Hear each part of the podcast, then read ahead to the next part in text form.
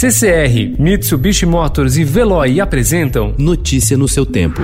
Na quarentena. Qual sombra da noite de um céu nevoento que canta tristeza, sou eu a cantar. O isolamento social acertou em cheio a área musical. Com os shows cancelados e sem previsão de volta, as redes sociais viraram palco, mas há artistas que estão indo além de só cantar para o seu público nas lives. Do Rio de Janeiro, Tereza Cristina promove noites de papo, música e discussão política. De São Paulo, o maranhense Zé Cabaleiro dá cursos e até lê para crianças. De Pernambuco, Duda Beat lança novas versões para suas canções, faz bate-papos e posta looks inspiradores.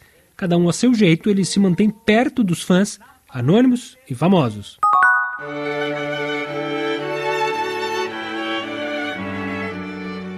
Um pianista finlandês, uma cantora norte-americana, um contrabaixista japonês, um flautista, um violista e dois violinistas alemães. Além de serem músicos profissionais que tocam em diferentes grupos, eles têm em comum o fato de viverem em um conjunto de prédios no bairro de Charlottenburg, em Berlim.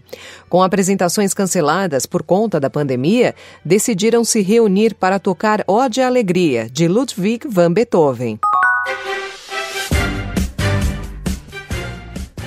Longe da TV desde 2016, quando encerrou sua ligação contratual com a Globo após mais de 30 anos de trabalho, Wolf Maia pode ser visto agora na reprise da novela Fina Estampa, escrita por Agnaldo Silva, uma das tramas que dirigiu, que voltou ao ar recentemente e que vem conquistando novamente o público no horário das nove. Além de ter o nome ligado ao comando da novela, o diretor também surge como ator, integrando o elenco ao lado de Totia Meirelles, que interpreta sua mulher na trama, entre outros nomes, como Lilian Cabral, Cristiane Torlone, Marcelo Serrado e Dalton Vig. C'est l'histoire d'un homme, Monsieur Cinéma, qui a 100 ans et qui perd la mémoire. Quelle merveille. Il perd la boule. C'était ça la bonne idée. Em 1995, para festejar o centenário do cinema, uma grande artista, não apenas a diretora Inês Vardá, desenvolveu um projeto grandioso, mas que infelizmente não saiu tão bom como ela gostaria: As 101 Noites. O filme teve direito a gala em Cannes, tapete vermelho, Michel Piccolier interpretava o centenário Senhor Cinema. Gilles Jacob, então diretor-geral do festival, recebeu-o na entrada do palais.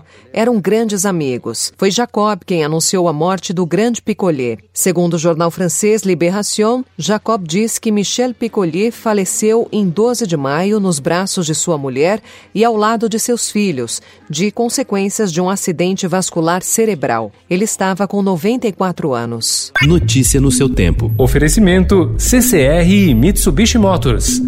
Apoio Veloy. Fique em casa. Passe sem filas com o Veloy depois.